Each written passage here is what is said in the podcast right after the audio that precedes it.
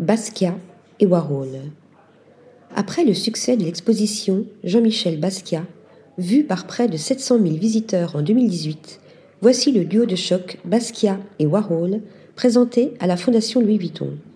Un blockbuster réunissant quelques 80 des 160 toiles peintes à quatre mains, ainsi que des œuvres individuelles complétées par un ensemble de travaux d'autres personnalités de la scène artistique du downtown new-yorkais des années 1980.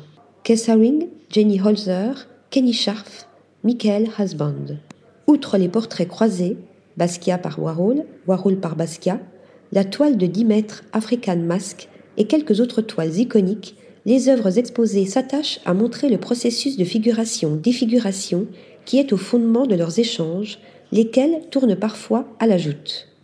Warhol, qui enviait la rapidité et la liberté de Basquiat, se libère à son contact de l'écran de la sérigraphie et reprend le pinceau pour tracer, sans après, logos et titres de journaux dont Basquiat s'empare avec voracité et qu'il prolonge, métamorphose, complète, enlumine, jusqu'à ce que son partenaire s'empare à nouveau de ce déluge de motifs et de signes.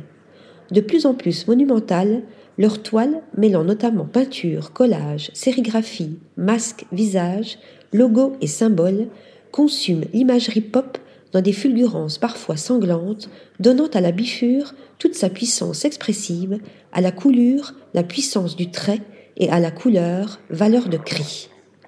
Article rédigé par Stéphanie Dulou.